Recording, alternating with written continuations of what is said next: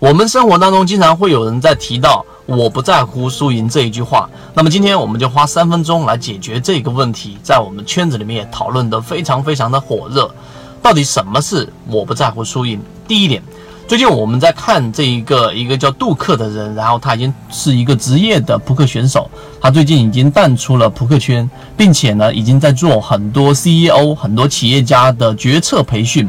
那么我们为什么要去听一个我们说的扑克选手来做这样的一个决策培训呢？实际上，在我们生活当中，大部分时间都是，呃，没有去做决策的，很偶尔才会出现决策的可能性。所以呢，我们并没有受过专业的决策训练。相反的，扑克选手一般打下来，德州扑克平常打下来大概就是几个小时，几个小时里面平均每一个小时大概要打三十把，也就是平均每一把两分钟。这一两分钟的过程当中，他要做出很多次的决策，所以他们会做了啊很专业的一个训练。这是为什么我们要用这个角度做解读。第二个，我们要学会把运气和我们的记忆区分开来。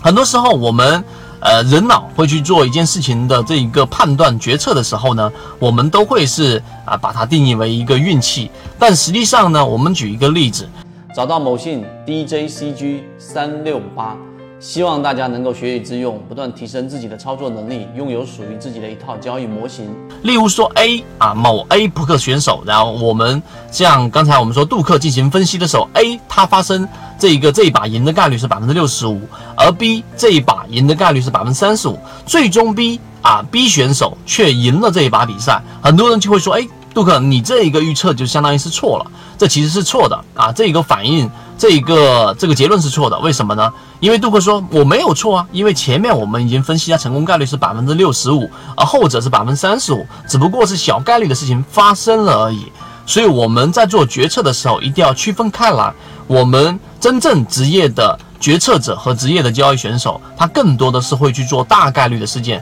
并且在每一件事情上，他都会去做一个我们说的概率分析，哪一件事情是大高概率的，而不是把所有的事情归咎于我们说的运气。所以，运气和技术这两点是完全区分开来的。那么好，第三点，